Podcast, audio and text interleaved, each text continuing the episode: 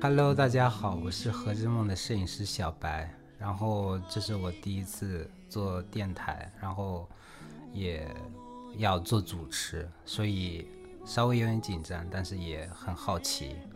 今天呢，我们要聊的是部纪录片，就是这个纪录片我知道大概在两两个多月前嘛，就是好像在网上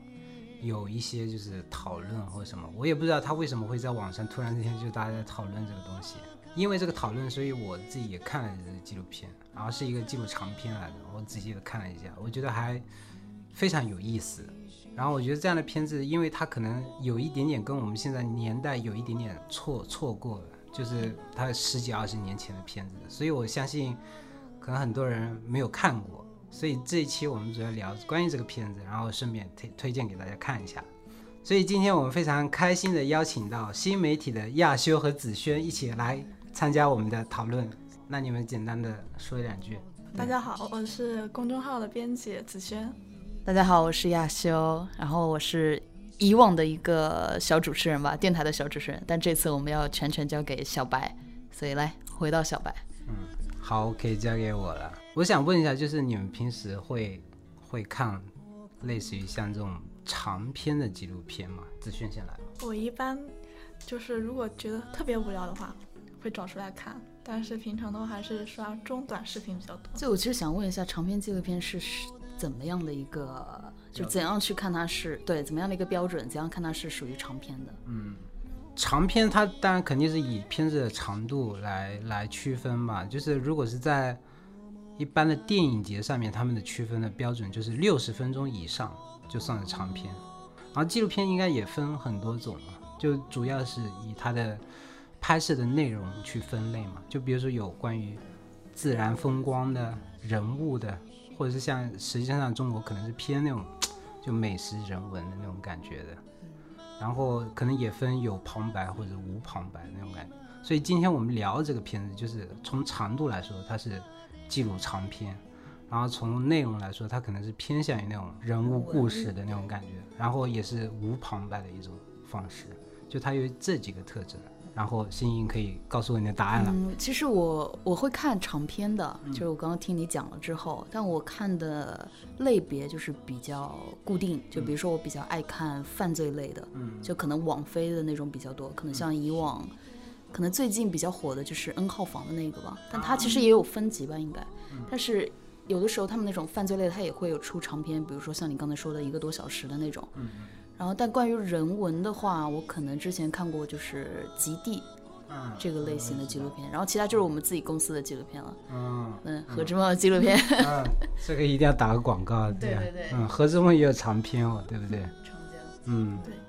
你你我方便问一下，你们俩有差几岁吗？子轩是零零后对吧？不好意思，九九年差不多。要修饰。哦，我是九五。那接下来就是要问一下，你们知道这个蒙古草原天气晴，就是它大概的背景是在哪个年代吗？是在那个九十年代左右吧，嗯对吧？嗯因为我记得当时写推文的时候，嗯不知道大家有没有看啊？嗯就是，呃，我记得当时蒙古的经济不是特别好啊，那段我确实我也有一点时间久，有点忘记了。嗯嗯我这边因为是我，我最近是，其实我一开始并不知道这个纪录片，嗯然后其实是因为你的推荐我才知道这个纪录片了。然后也是昨天，其实严格上来讲就是昨天跟今天把这个纪录片看完。嗯然后就是关于时间的话，应该是就等于是上个世纪末嘛，嗯就九零，可是九九零年代跨越到零零初这样子。嗯但其实关于当时的背景，我其实没那么了解，因嗯为它其实是蒙古国的当时的背景嘛。嗯，这个片子拍摄应该是一九九九年，然后到二零零四年结束，就相当于从这个过程过程当中来来去去大概五年的时间拍摄的时间。对，但这个小女孩就这个普杰，她其实九一年出生的，应该是九一年，没记没错，比我小一岁。然后如果她现在活着，应该是三十一岁的样子。因为大家肯定都知道，九十年代之前有好几十年，就是大概是世界上都在那个冷战的那个那个阵营里面。然后在这个背景下面，就因为外蒙古国刚好是介于苏联和中国的之间嘛，就是它那个领土那个、那个位置，所以它当然在冷战那个阵营里面，它肯定是属于就是苏联那一边的。然后到了九十年代之后，那个就已经冷战已经结束了嘛，所以蒙古国就是相当于就是它马上转变了那个叫政治体制那种感觉。这个转变的一一个很标志的一个东西就是，比如说之前他们总共有大概两百四十万左右人口，之前可能大部分人都是以放牧为主，就是在那个草原上游牧或者什么。然后经过这个转变，它可能就是变成我查的资料，应该是那个时候可能是六十万人左右人口，就是都跑到乌兰巴托那个地方去，啊、类似于就参加市场经济那种感觉。这个东西其实看起来好像是，就是好像看不出来它什么影响，但它其实是对那个蒙古里面的那个，就比如说那个大气候，其实会产生影响的。你要想象一下，就四分之一人口如果不放牧了，它其实是影响那个气候的东西的。所以这个为什么要说这个东西？其实跟片子里面有一个场景，就是在嗯啊、中中后段的时候，有一段非常长的去描写它那个呃嗯。冬灾吧，对，东灾翻译成中文叫东灾，就可能那个对于游牧民族来说是一个特别特别大的事件。然后就有很多那个呃，类似于就是比如说呃气象学家就在推断，就可能很有可能就是这个里面那个东灾就很多那个羊群牧群死了，就是其实是跟就是他在这个政治体制和经济体制变换的过程当中啊，有很多人不去放牧了，有可能就是导致这个东灾变得更加的严重，然后才导致就片子里面有一幕其实还是挺，嗯，我觉得那个还是挺震撼的哈，就很多那种就是有那个病对啊人，对对对，就你能感受到那种大自然，就真正靠那种游牧为背景的那那些社会里面人，在大自然面前就那种关系的话，你真的是无能为力。他到了那个地方，你真的没有办法去做什么事情。然后大概是有一个这样的背景，我觉得联系的点其实就是那个年代，其实都是处于一个，我觉得不能叫快速发展，我觉得是属于一个处于一个发展的初期，嗯就转型的初期。所以在在这个过程中，就是很多人他可能会失去很多东西，然后大环境的影响可能也会造成很多。就是说，对大部分人都会造成一定的影响。嗯，就是那个年代，可能对于我来说，就是对于我们来说，就是都还算小时候的记忆吧。就是你回想，就是你现在回想自己小时候跟我们现在的生活，其实真的差距很大。嗯，包括那天我刚看完这个纪录片，然后我有去搜，就是当年跟现在其实还是不太能够去对比，就是发展的很快。嗯然后会去想说，如果如果能够他们能够活到现在，看到现在的这样社会，嗯现在这个世界也不能说世界吧，就是现在哪怕他们自己国家的状态，或者是普杰说不定就真的去日本对了。所以就是总结起来，就有点像在那种大背景里面，个体有可能就就到了那个洪流，没有办法那种。对好身，不由己了。对，有那种宿命感哈，还是挺强的。这个故事里面，那接下来我们就开始真正的聊一下这个片子的内容吧。我首先想问的一个问题就是，你们俩看完这个片子，对片子里面哪一个人物是最印象深刻的？因为其实这个片子里面不仅是普杰嘛，是他一家人都出现，而且我觉得他就每个人物出来，其实都是很让人感觉印象深刻的，就并没有太强烈说，嗯、可能普普杰是比较强的一个主角感觉，但其实其他，比如说他的祖母，甚至他的后面出现的舅舅，包括他的妈妈，包括他那个两岁的小表弟巴萨，对不对？其实都是存在感很强的。所以我我我自己看完，我当然我我有自己的答案，所以我也特别好奇你们俩是怎么去想这个问题的。子轩先来，我印象最深的应该是他的外婆，嗯对，因为就觉得他，嗯，怎么说呢，就是他是一个特别爱普杰的一个人，因为你从一开始他们家丢了呃这么多匹马，他是其实脸上是一个非常难过的表情，但是他一提普杰，他立马就开心了起来，然后包括嗯，他非常希望普杰能够去上学，其实。就是以现在角度来讲，那个年代的人，可能很多人并不觉得说，女孩子上学能干嘛？尤其是那个年代的老人哈，对，嗯然后包括后面，嗯、外婆应该是属于一个人担起了一个家庭吧，嗯然后他是也属于这个整个家庭的一个精神支柱的存在，你说后面大概是什么哪个时哪个时间段的？就是普杰的妈妈也过世掉了，然后可能就是舅舅回来帮他们，但是其实外婆还是整个家庭的一个支柱，嗯嗯，对你的理解是这种感觉。对。嗯，亚修，嗯，您觉得呢？就是说印象最深吗？对人物，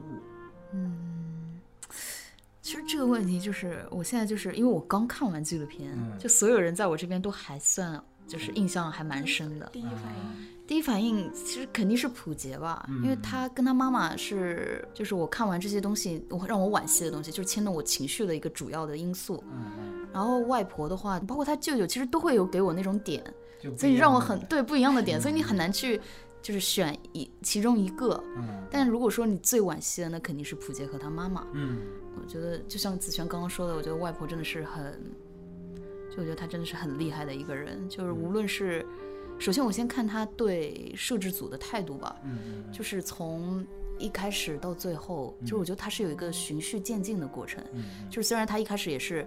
就是很热情，嗯然后笑脸相迎，但到最后其实他是真的有去落泪。嗯我如果没记错的话，是在最后送他，其实就是在纪录片最后，就是送那个关爷对他们就制作团队离开的时候，他是真的有去落泪。但是但无论什么时候，我发现他其实每一次回来，其实他都有经历一些比较大的事物，对但他遇到他们的时候，他都笑得很开心。对然后或者是其实，在妈妈他们七七吧那一次，嗯，就是一开始我会想，哇，奶奶竟然就是很坚强，带着笑容。我当时还在想，为什么就是好像大家就是脸上没有表情，就是当谈到这些事情的时候，对然后但是他去到等去到那个墓地的时候，你就会发现他们就是真的哭得很伤心。啊就他其实可能就是有有那种感觉，他很坚强，嗯他会有一些隐忍吧。嗯然后就像刚刚子轩也说，就是那个年代，他就会他会希望普杰去认真读书，对然后又是反正就是朴实，但是他似乎又就是在他这个这这个年纪的人上，他似乎又有一些比较超越他自己本身这个人物的那些看法、那些想法。我非常理解。嗯，对，所以这是我的想法吧。你们俩其实都说了一个非常重要的点，就是我我其实光看片子能感觉到，但是没有那么明确的体会到一个东西，就是呃，看完这个片子，我我肯定会在网站上，一些日语的网站上嘛，就查这个 Sekino，就是这个关野的，然后他在网站上其实有个视频，就是专门就有几期就专门讲，就是他们在拍片子这个幕后就就怎么去看待这个事情，然后他讲了一个非常有意思的点。他说，呃，游牧民族里面人有一个非常强烈的特征，就是乐观，明白吗？就是我觉得你们俩刚才提到就是这这种东西，就比如说你是游牧民族，然后，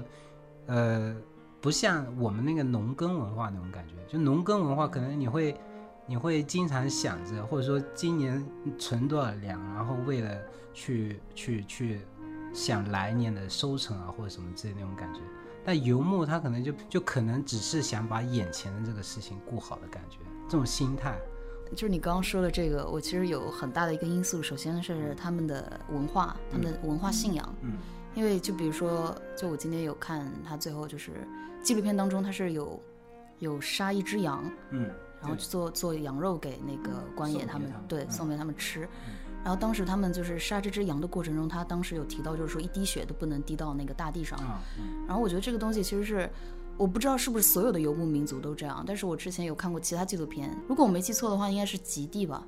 然后他们是去取那个去盐湖取盐，嗯，但他们当时就是说，呃，要取自己足够的就行，嗯，因为要考虑到其他的人也会过来取盐，然后或者是说如果取多了，那个什么盐湖女神会生气，嗯。其实我觉得这个一可能是他们，首先他们依赖就是大自然给他们的馈赠，所以他嗯们就很尊重这个东西，因为也我觉得也跟他们的文化信仰有关系吧。嗯嗯然后再加上他们，我们这些人就是其实是在城市生活的比较多，嗯嗯然后像他们其实内心还是比较纯粹的，嗯嗯，所以他可能会在这种事情上面会相对我们来说，可能我觉得是更纯粹一点。更纯粹。对，雅秀可以，非常的那个什么。子轩有有没有什么看法？因为我刚刚理解到，就雅修其实还是呃挺在意到这个片子里面，就比如说有一些关于蒙古的一些他们习俗也好，文化，或者嗯是甚至背后里面一些有那么一点宗教意味的一些东西啊、呃表现也好。子轩有没有对这个片子里面，比如说某一个关于这类的细节，有没有什么想说我？当时注意到的是那个，嗯，就是说不可以说自己去世的家人是已经去世了，然后就是说他要去了远方或者去了城市里面，啊，所以当时网上呃一度就是嗯有有声有声音就是说那个普杰的爸爸其实也是去世了，因为当时他妈妈去世的时候，他舅舅说的是他也去了乌兰巴托，但是一开始就是外婆说爸爸的时候，也说他是去乌兰巴托嘛，嗯所以他们有人就是猜说普杰的普杰的爸爸是不是已经去世了？嗯对，嗯。所以就觉得，哎，就是可能是他们的那个一个对于死亡的态度是这样嘛，可能会觉得啊、亲人去了远方，所以他们就会觉得啊还活着，所以自己也不是会特别伤心，嗯。就是想起来的时候可能觉得啊他在远方也还好，嗯，对，我一开始看这个片子的时候，我也许也也往这个方向想了一下，但真正的真相就是，他父亲去了乌兰巴巴托打工，然后一直没有回来。就是他父亲其实就是好像在乌兰巴托那边，就是好像犯了一些什么事情，然后其实进监狱了。哦，所以就是，但我知道子轩意思，其实他们比较对比较避讳，或者说比较还是不想就是把，呃，类似于像这种嗯、呃、比较消极的消息告诉给人家，就尽量是展开另外一个就比较阳光或乐观的那种情绪。所以这个也是牵扯到我们刚才说的那个关键词乐观那个东西。然后讲到这个，我还想再举一个就是那个背后的事情的一个例子，就是他官爷有说，他说有一次他问问那个。呃，祖母，他说家里养了多少多少头那个羊啊，好像得到答案是六百头，但其实呢，他说其实他们家就养了两百头羊。像这样的东西一乍乍一听就感觉啊，你这个好像撒谎啊，或者是虚报，往高里报，是不是有点不好或者什么之类的？但我觉得关野他自己的解释，我觉得很有趣，就他说意思，他说其实就是比如说问他们，他们一般不会报实数。因为他们会觉得，就是如果是报实际的数字，有可能我这个羊群就不会扩大了，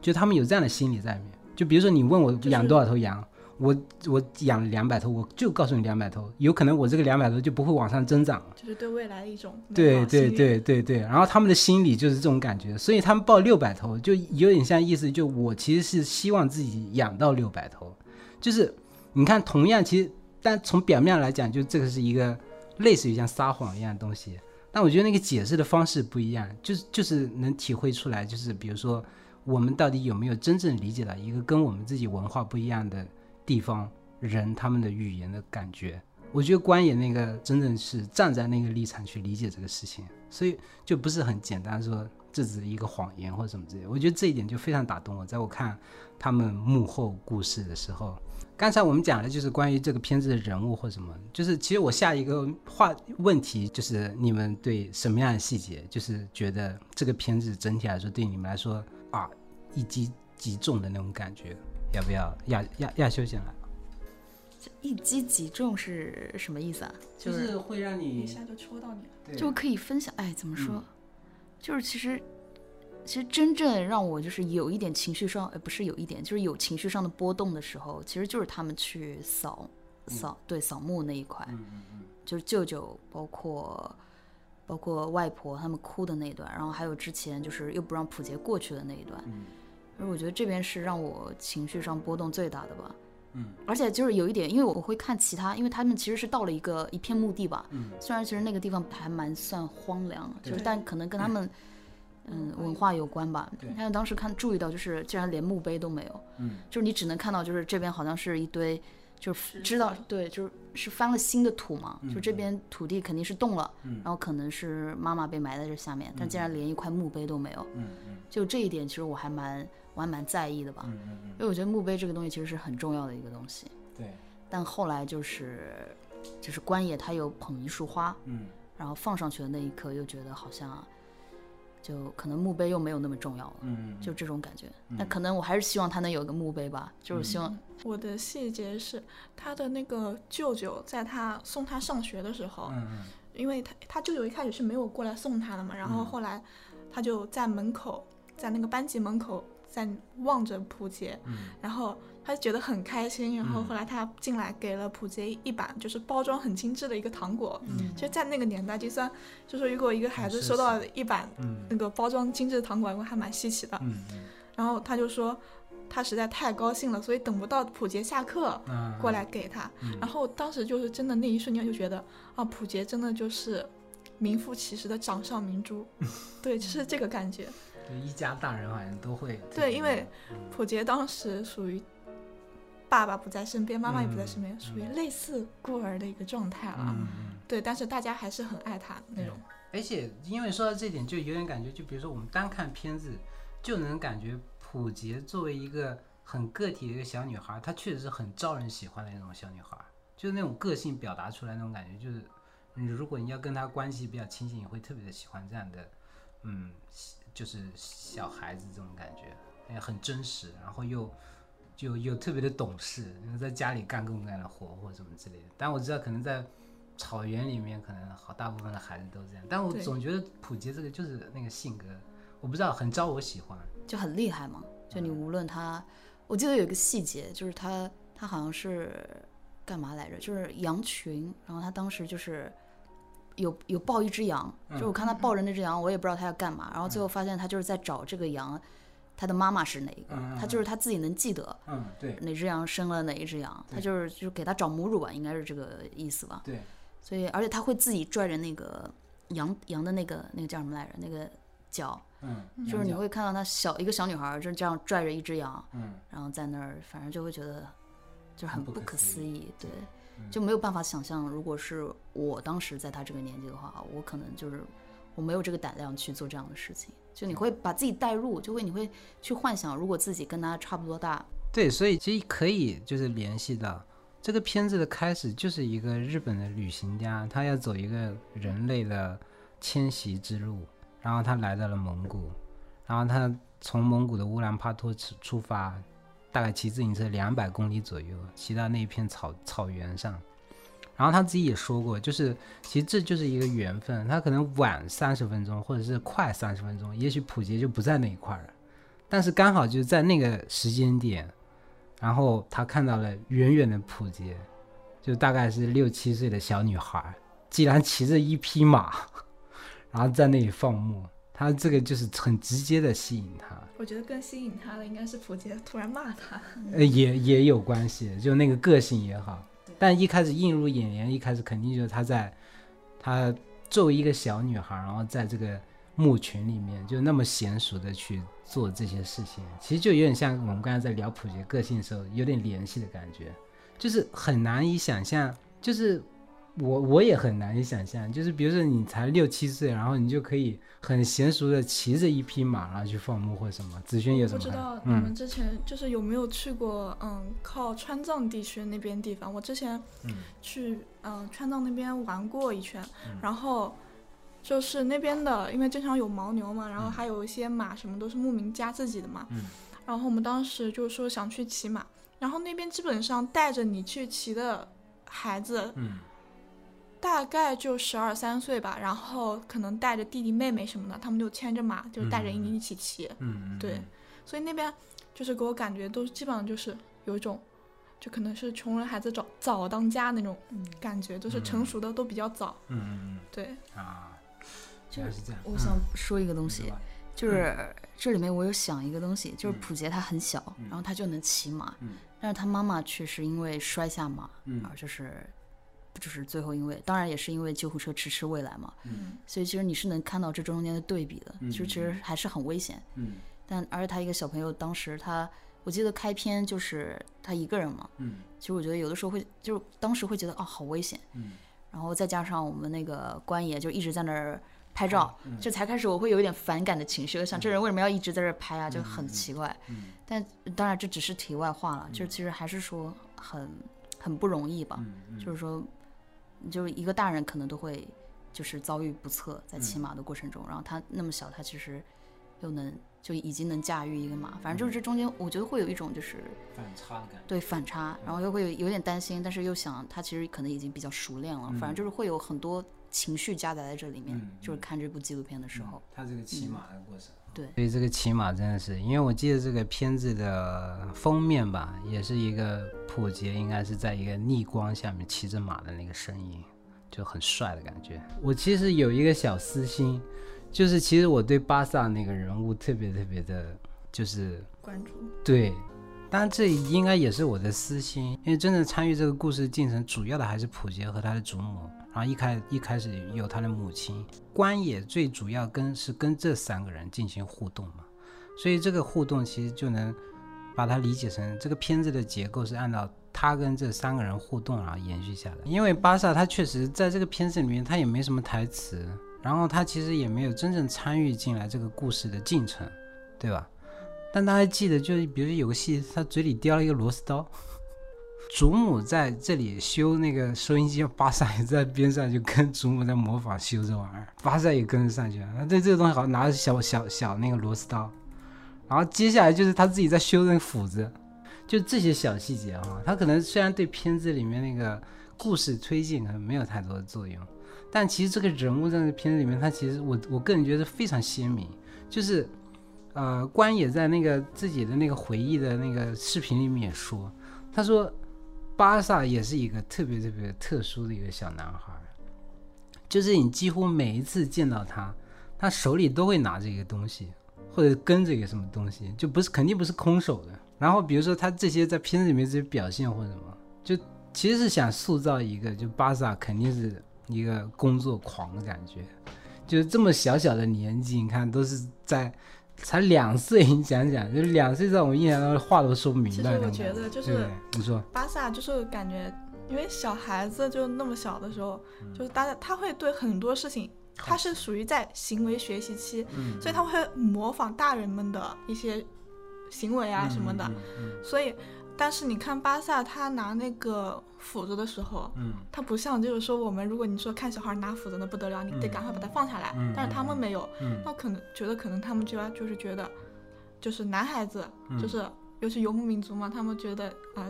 应该就是那种勇猛的那种性格啊，他就觉得、哎小孩子拿这种没有关系的，嗯，对吧？对，对，这个就是我我个人觉得就非常有趣的点。亚旭有什么看法？就其实你刚刚有提醒到我，其实我第一次看他那个嘴里叼螺丝刀的时候，我当时还在想，怎么可以让小孩子叼这种东西？对我其实当时是有这种想法在里面的。嗯但后来这会儿听你们想一下，就是有被说服到。嗯 对我当时是是因为我我我会想，万一就是磕磕碰碰怎么着了？嗯，但确实我觉得你们说的很有道理。嗯，毕竟就是对，确实是不一样的。这个可能要延伸到教育方式吧。嗯对就就可能我们更多的是希望保护一个小朋友，给他啊保护的好好的，让他避免外界的伤害。但其实他们并不是这样子的一种教育方式，嗯对。所以我觉得这个还是会有文化上的差异。对，然后我也觉得就是可能跟经济也有一定的关系吧，因为你看，如果是在嗯经济好一些地方的话，他们对孩子就是那种百般呵护。但是如果你就是去农村的话，你会看到很多什么男孩子啊什么的啊，他们每天就是出去嗯也出去玩儿，家长他不会说是啊小孩没回来，他就特别担心，就是家长没有陪在身边。嗯但是如果在城市的话，他就是一定会是把孩子看住了，嗯就是你去哪我一定要跟着你去，嗯对吧？啊，对，确实这样。然后提到这个关于巴萨这一点，我们聊到现在这个地方，我突然又想到一个，就是，嗯，我之前好像读过一本书，类似于好像是消逝的童年吧，就是一个，嗯，就，呃，有另外一本书，它可能更有名一点，叫《娱乐至死》，嗯。然后是那个人写的，然后写的是消逝的童年，然后他在书里面就说到一个，就很有趣的一个知识点吧，他说，其实，在以前的那个社会，人们是没有儿童这个概念的，就是人们对于孩子或者对于儿童这种概念就非常的薄弱，就没有觉得说你这个就一定不能做，或者是能做或者什么之类，你应该怎么样，或者儿童应该保护好起来，或者儿童应该怎么样，应该干什么，不应该干什么，其实很薄弱这种东西。所以我们刚才聊这一点哈，我们可能一开始看到巴萨这个人物，可能会先入为主，觉得我我一开始我也会这么想，就是啊好危险。那是因为我们现在教育里面就是很强烈让我们觉得有儿童这个概念，儿童应该干什么，不应该干什么。就是有那种感觉。但是比如说我们站在那个年代的蒙古族的那种环境里，他很有可能就是没有被太多的，比如说现代这种社会文化干扰的一个状态里面延续到了九十年代末的时候。那他们那个时候，就比如说我们谈谈教育也好，或者他们对儿童那种想法也好，其实也有一点点就保留那种古代那种感觉。其实巴萨就是属，而且巴萨他本身应该是特别特别聪明的小男孩那种，就是见什么都会模仿那种感觉。所以在这个片子里面，就为什么我会这么强烈提巴萨这个人物，是因为通过这个巴萨这个人物，我能感感觉到，或者我能感受到，就是有可能一百年前的社会。那种感觉，那种那种人人和人的关系是什么样，或者是家庭关系或者什么之类的，所以我我才聊这个话题。子炫说，其实我觉得可能跟儿童的概念倒不是特别的相关，就是，呃，你在中国的农村也好，因为我包括我之前看过一篇的报道，就是。为什么要在一些偏远地区推广早教这个概念？就是在一些偏远地区，包括留守儿童，因为他们经济条件不是特别好，所以他们会对于儿童教育来说，他们会觉得小孩活着就好了。嗯，就是只要我给他吃的，把他养好了，教育什么的，其实他们没有特别重的这个概念。嗯嗯嗯。我在苏州的时候，嗯，呃，我外婆家对面是个养养牛场，就是那个奶牛场。嗯。他们那边就是很多外地人嘛，他们会就是把小孩背在篓子里面，然后去干活。然后那个小孩呢，到能走路了以后，他们就会拿着草什么去喂奶喂奶牛。嗯，但是对于他们的素质教育这一方面的话，他其他们其实是不太关注的。嗯，对，这又是一个有意思的视角。亚修，你有什么看法？我觉得我还是比较赞同，就是穷人家的孩子早当家吧。嗯，对。当然，这个离不开首先他自己的那个民族文化。首先他是游牧民族，嗯嗯。然后那么在当下那个环境，他又没有到上学的那个年纪，嗯。然后小时候可能又生活在这样的环境下，嗯。我觉得他需要学到的东西，跟刚刚有说有提到，哪怕是农村或者是山区，嗯嗯。其实我觉得他们是有类似点，就比如说，呃，巴萨可能就是。他平时生活中要知道如何骑马，嗯，如何去赶羊，嗯，如果是我们这边，哪怕就是说中国地区，就是可能山区的孩子，或者是，呃，家里农村的孩子，他们可能就要学会如何去种田，嗯，或者是帮忙养猪，好像有点说出来有点奇怪，反正就是，就我觉得还是也要看当时的环境吧，对，就是一个是看环境，第二个就是看经济条件，第三个还要看自己，就是家里人他的。就是父母，就是父母辈，就上一辈人的一那个想法。而且对于他们家来说，对于他们家来说，可能他们小时候就是这样长大的。对，他们可能受教育水平不高，他们不知道就是说，那这个阶段小孩应该是怎么样培养。那他们小时候就是这么过来的，所以，那你这个时候这个小孩，他们没有办法去教你，那我只能去教你这些技能。嗯，对，嗯嗯，我差不多知道，就是。但巴萨这个人物，就是因为我们一直在聊巴萨这个人物，然后我觉得为什么能在现在这个片子里面，巴萨能呈现出来这种感觉？我觉得关野的视角是非常非常重要的，就是因为关野一个生活在日本，因为想一下九十年代日本应该是高度发达一个社会，虽然那个时候他们已经巴布鲁已经泡沫经济了，但关野应该能干这种世界。去探险旅行这样人物，他肯定也是一个就是接受良非常良好教育在那个社会里面，但他突然就从这个非常非常现代前发展在前端一个国家一个人，然后跑到一个蒙古族一个地方，就他看到的东西，他关心到的东西或者他在意的东西，然后用他那些东西，然后转化到这个片子里面，然后让我们看到。我觉得这个其实就我刚听你们在说的时候，我一直在想这个事情。我觉得真的是很了不起的一个片子吧，或者是这个人，我觉得也很了不起。所以就是接下来我想说的，因为我们一直在说片子里面人物，片子里面的人物其实也有关野。我想知道二位对关野的一些有没有什么自己的想法或者什么？亚修要不要先来？其实我对他。怎么说？我对他的那个感觉啊，就很奇怪。就我一开始就有觉得这个人就是，感觉就是从日本过来，然后也不知道他的目的是什么。但后来就是会有一个心境上的变化。就比如说，第一个就是他答应给普杰买电动玩具的时候，当时我在想，但我可能我这个人有问题吧，就是我自己也会提问，就是说，嗯，为什么又不买电脑？首先没有买电脑，然后他刚刚又为什么要提到任天堂？然后我会在心里去做比较，我说会不会是因为任天堂还算蛮贵啊？就是这种东西。对，但是后来其实看他就是很真诚的说那种，就是说他怕害了普杰，对，所以我觉得他的出发点是真的，他其实他身上很有日本人的一些特质，他会考虑很多，对，然后再加上他其实每次回来他都会带新的照片过来，对，就是一开始他拍照片的时候，我会觉得好反感，就觉得你干嘛要随便拍一个小女孩？嗯嗯，但后来就是所有的东西，就是当他后来把照片拿出来，就甚至在普杰的妈妈就是离世之后，他带来的相册，然后甚至还有一本应该是写真杂志那种，也不是写真杂，可能是写真书吧，写真集那样的东西。然后包括他好像后来有一次回来又带了新的，还给他做了相框那种，就是会会感受到他其实情感上他自己内心他是，我觉得应该是首先考虑很周到，因为其实我一直好像听说就是拍摄纪录片这个东西。嗯，你不能去干扰人家的生活。虽然可能有很多纪录片，它可能也有存在什么摆拍或者是什么东西，但是其实他在用他自己的一种方式去，我觉得去给他们提供一些精神上的东西吧。因为我觉得照片这个东西，其实对游牧民族来说，在我看来还是蛮重要的东西吧。尤其是，呃，片中有提到他们其实没什么现金，我觉得拍一张照片对他们来来说，其实可能也是比较奢侈的东西。嗯，所以我会去。所以我对关野的心态就是从一开始的就有一点慢慢的不爽，到后来就是啊，原来一切都是有这些因，就是原因在里面，就还嗯不太好形容吧，反正就是也很尊敬、很敬佩吧。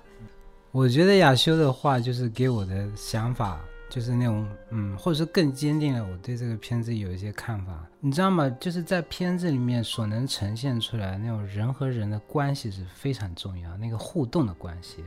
我们可以假设一下，如果关野仅仅只是拍了几张照片，然后就走了，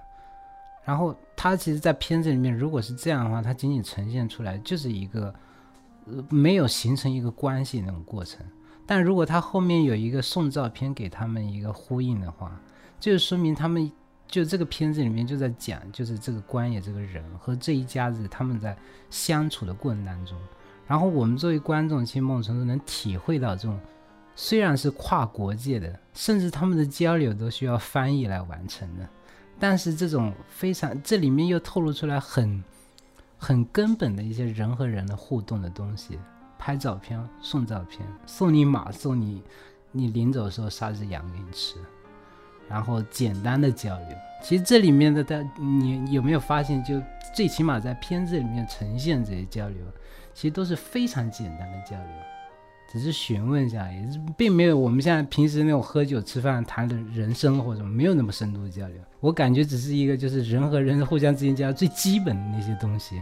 所以我觉得这里面就是他他这种互动出来这种关系啊，非常能打动我。就是从关野这个视角进来或者什么之类。所以刚刚雅修提到这一点，就是我觉得更让我坚信这个片子里面它呈现出来这种关系，其实是非常打动我们的。因为我刚说的，就是他是从九九年一直拍到零四年。所以相当于就是他并不是一两个礼拜的互动或者一两个礼拜的相处，他其实长达好几年一直在保持着联系，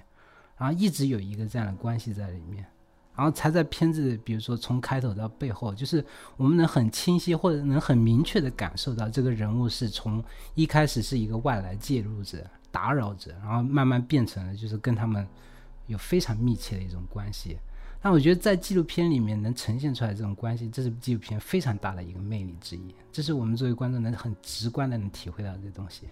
然后我再提一个题外话，就是刚才说，啊，雅修说任天堂那个事情，其实你知道，关爷他自己说了，他自己说，他说回日本的时候，他把自己的女儿的任天堂带到了乌兰巴托，然后他在乌兰巴托不是停留了一段时间嘛，就那个片子里面呈现过。然后他真的仔细的想了一下，他说任天堂就像雅琪说的，就是在片子里面说，他说任天堂真的会害了他。他说他小时候也玩那个东西，他那个真的是会上瘾或者什么之类。然后想了好久，然后才想着就是买一个那个小电动游戏机。这边我想补充，嗯，你说，就我感觉我一开始就是真的是以小人之心在读君子之腹，因为我其实我会提出疑问，因为首先我一开始就说，哎，为什么要这样拍照啊？啊，就是好不礼貌。然后后来送任天堂的时候，就是送电邮的时候，想啊，就买了个普通的电邮啊。然后就是，但如果听你说的这些东西，我就是会有这种就是深刻的反省吧。其实我也不是说，但我也能理解，就是你不能去要求别人去，就是你看这个纪录片的时候，你不能说哦，如果换做我，我要怎么做，你应该怎么怎么做。但其实看下来之后，其实发现，就包括你刚刚讲的一些幕后之后，我会发现，真的他其实真的有思考了很多东西。对吧？嗯对，这个很有意思。对对对，就是也是自己心境会慢慢慢慢变吧。对因为其实我们在看，我们也作为外来人，对。就是会希望，因为你其实看的时候，你会他会牵动着你，对。然后你会希望自己要是当时在能做点什么，然后你就会把这些强加在，就比如说我会强加在关爷身上，我会觉得你为什么没有怎么怎么样对？那个时候，嗯。反正就是，嗯，还是觉得自己，嗯嗯，还是有可能我是我小人了，就是这种感觉。没有没有，是因为其实很有可能，我们作为现代生活在二零二二年，我们现在的观众，其实在这个片子里面，我们唯一能很重合的视角，其实就是跟关野的视角重合。嗯，我们没有办法，其实讲实话，我们没有办法，就是很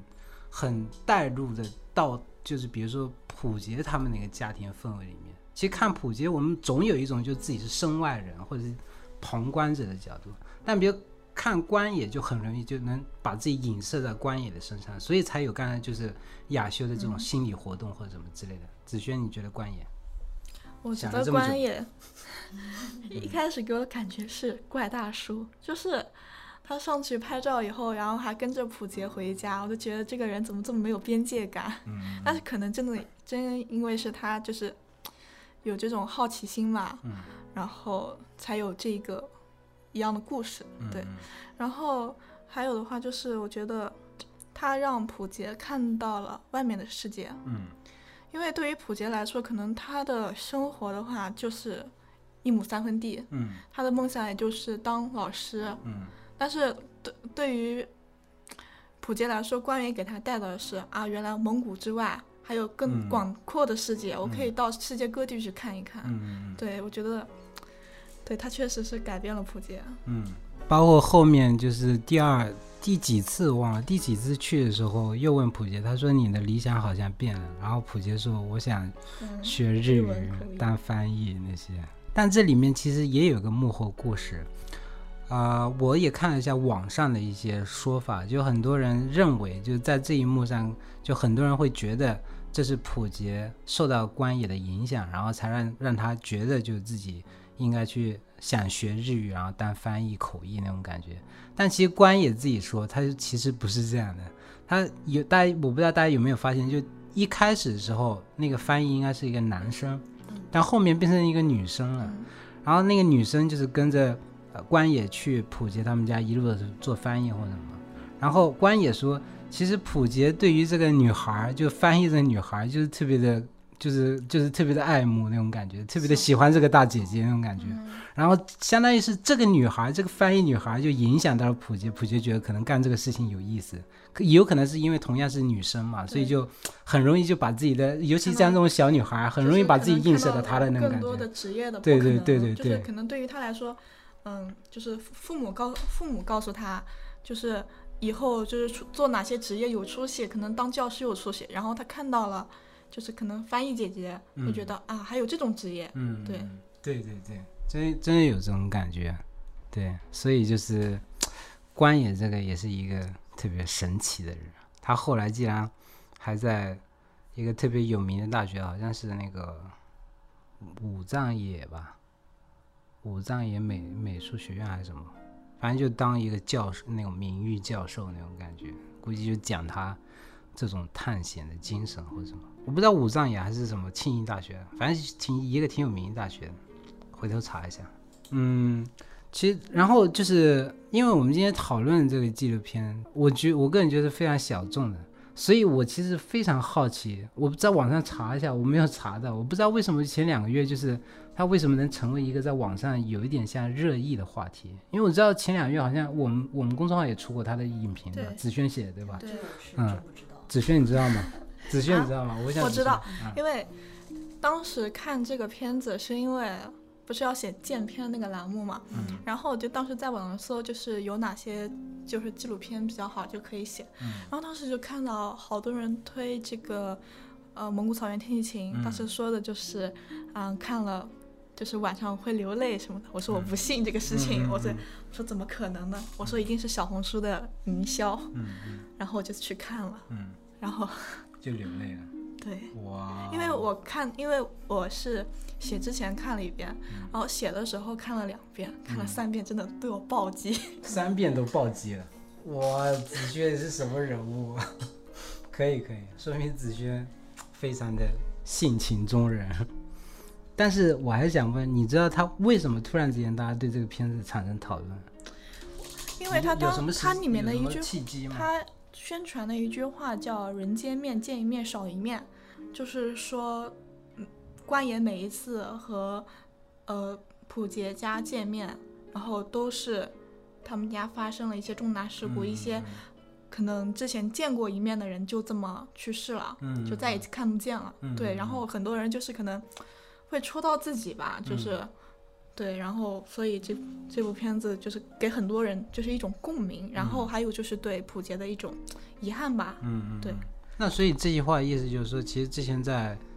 网络上面这句话是一件是一句比较流行的话。对，嗯，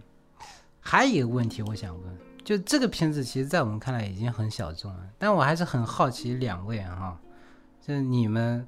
你们自打出生到现在看过的最长的纪录片是什么片子？走进科学。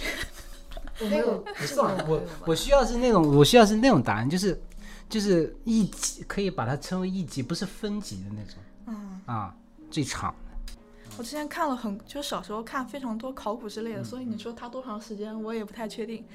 然后最近看的时间比较长，最长的应该是那个《杀马特我爱你》吧。啊，对。美院的一个教授。嗯，对那个也是对对对对。我还蛮想回头想去看的。嗯。我其实真的没有去关注时长这个东西，嗯。因为我刚刚有说过嘛，我看的都是固定的，对啊，固定的一个类型。嗯。但其实有会想去看一些东西，但我觉得应该也其实我觉得感兴趣的话，你那个对，感兴趣的话，时间长短就无所谓了。啊，对，就是看就是蒙古草原天气晴的时候，嗯。我没有特别觉得它很长吧，但中间我是有间隔，因为主要还是因为那个点的原因，就是看到我正好看到他扫墓那一块，嗯然后当时我就觉得不行，我不能在公司就是呃落泪泪，对，啊所以我就把它暂停了，我就说我要回去再看，嗯就这样子，都没有啊没有嫌弃它长，但其实就是我一直说这个纪录片真的是很，我觉得是很好看的一个纪录片吧。但是，但是我我听了你们两个回答，就是我就开始觉得我自己可能在提这个问题之前，我自己可能也有点偏见的感觉。我的偏见就来自于我总觉得好像现在在短平快这个时代里面，就是普遍性，大家可能会更愿意接受短的东西，然后长的片子或什么。但是你们的回答给我们，就让我觉得大家应该都是会跟你们的想法有点类似，就是其实不是长度的问题，它还是取决于这个内容自己有没有兴致或什么哈。所以这也是我的偏见来的。其实我觉得不能叫偏见吧，这是现在就是当下的一个现状，就是人们就是其实大家确实时间很紧，就毕竟我们现在都有工作，可能晚上回去有各各种各样的事情。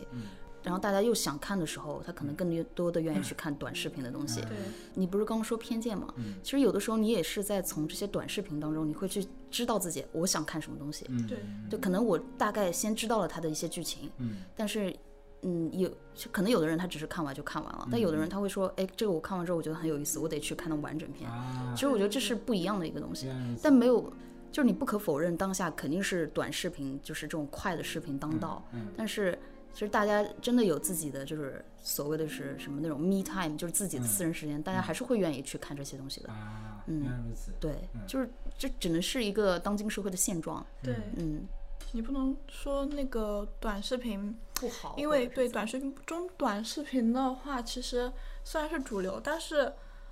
有更多时间的话，大家还是愿意去进行一个思考。然后所谓的你说的长篇的话，其实中长视频的话，未来的话还是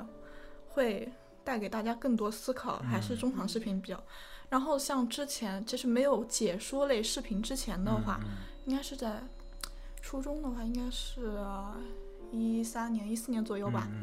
一三年、一四年左右的话，其实微博上当时是流行那种图片电影解说，嗯然后我当时一度就很迷看这个，你知道吗？因为很多就是那种恐怖片什么的，就跟漫画那种感觉。不，它就是电影，它就是电影的截图，啊然后他去啊解说这一段是讲了什么东西。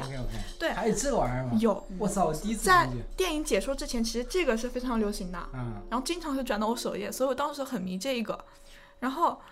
其实因为很多就是，比如说我看完了、嗯一些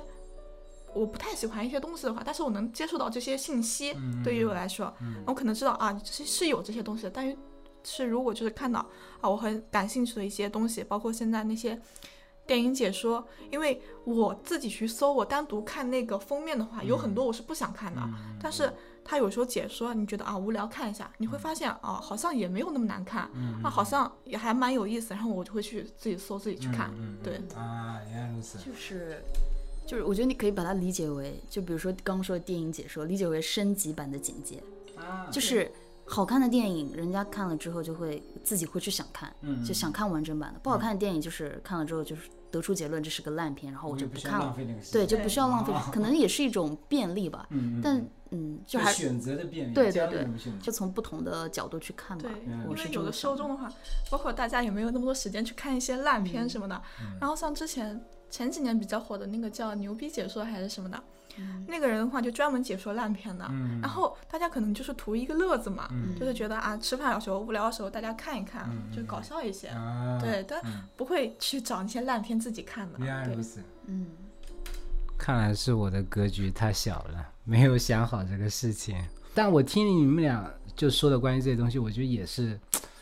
非常有趣的视角吧。就是就是对于我来说，我觉得可能我不看我不了解，但是我可以从你们的视角里面听到这些东西，我觉得挺有趣的。对自己的私人时间，大家还是会愿意去看这些东西的。啊，嗯原来如此。对，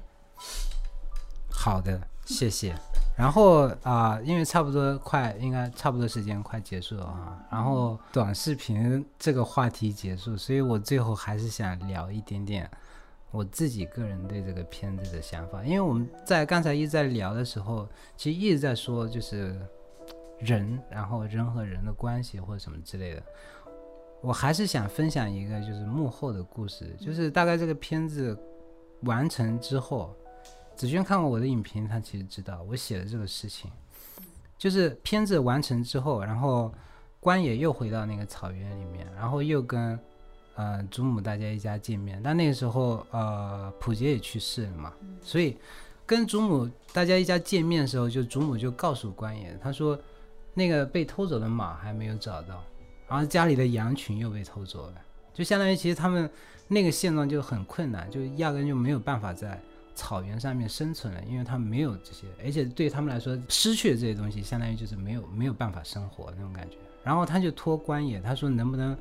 帮帮忙把自己的把那个巴萨的爸爸介绍到日本去打工挣钱或什么。然后关野就仔细的想了这这些话，他说有可能凭他自己的能力，就是要把他的把巴萨的爸爸弄签证弄到日本，可能有点困难。然后那个祖母也跟关野表达了说，其实自己还是非常想在草原继续放牧或什么之类的。然后关野就带这个想法，他回到日本。然后那时候应该普杰应该啊、蒙古草原天气晴》这部片子应该在国际上可能也获了很多奖，然后应该那时候应该名气还挺大的，然后也也应该在各种各样的电影院上映。然后那时候就他把呃他成立了一个普普杰基金，然后把上映得来的收益票房，然后都放进这个基金里面，然后用这个基金，然后给祖母就是又重新制制备好了该有的规模的牧群，然后让他们继续在那个草原里面生活或什么之类的。我为什么要分享这个呃幕后？我是觉得就是。因为我们刚刚一直在讨论，就是关于人和人关系的东西，纪录片也在呈现这种关系或什么。尤其像这部这部纪录片，就是它片子完成之后，其实这里面的人和人互相之间关系还在延续，而且还是以这么美好的方式在延续。我个人觉得就是啊、就是这个这个应该是纪录片带给我来最最美好的东西吧，或者是最大的魅力的东西，就是我们可以在这里面体会到，就是通过纪录片这种方式，我们可以了解到人和人这种特别可贵的东西，或者什么之类的。我最后想分享一下这个幕后，OK 的，对，你们有什么要说的吗？其实我觉得是很完美的一个结局吧，就在我看来。嗯然后其实纪录片最后还有一幕，它那个画面反而让我得到了那种宽慰。嗯嗯然后就包括你刚刚分享的那个幕后，我觉得也是对我们这些就是可能观众来说是一种比较好的结局。嗯就可能有很多东西比较惋惜，但是你看到它结局其实是很美好的，其实就挺好的。然后我刚说那个画面，其实就是纪录片最后是普杰跟他妈妈骑马，对就是慢慢就是往回走。对一个慢远去的那个镜头，嗯。就其实你那个时候你就会就带入，就说啊，普杰可能在另外一个世界跟他妈妈已经见面了，对释然了。对，就会有有点释然的那种感觉。所以包括就你刚刚分享那个嘛，其实很多人可能肯定跟我们一样，就是在看完纪录片之后，你会想，呃，这家人之后的生活会是什么样的，然后反而就是有这样的一个东西，就就官爷有做这样的一个事情，也会让我们这些人得到一种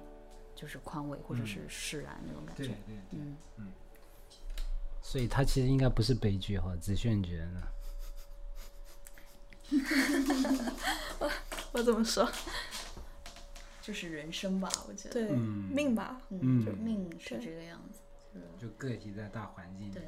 但其实就是宿命吧，就是嗯逃不过的，就是逃不过，就是那种感觉吧。对，那个九九年年纪轻轻，宿命感就出来这个词儿，这么重的词儿都被你说出来了。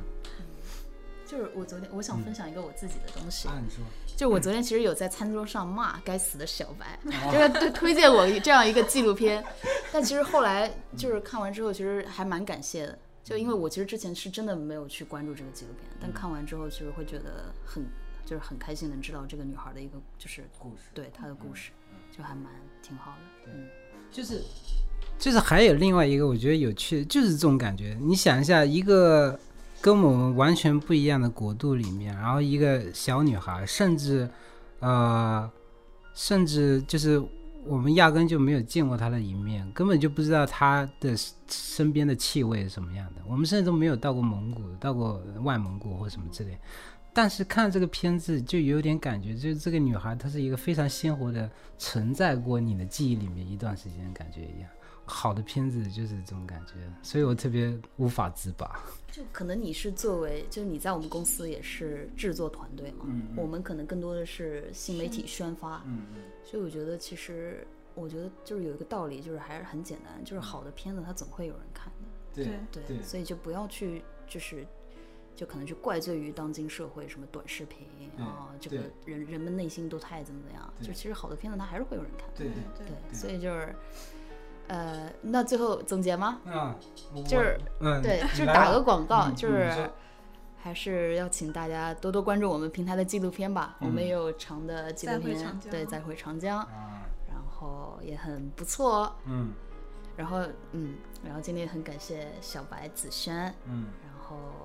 来，小白，你既然是今天的主持人，你来结束一下。就是以后还有更多的电台的节目，包括长江什么之类的，大家有兴趣可以再关注一下。然后我个人觉得，虽然我这是第一次做电台，然后关于分跟大家分享片子做这样的内容或什么之类的，但是我跟我觉得我跟子轩跟跟亚秀，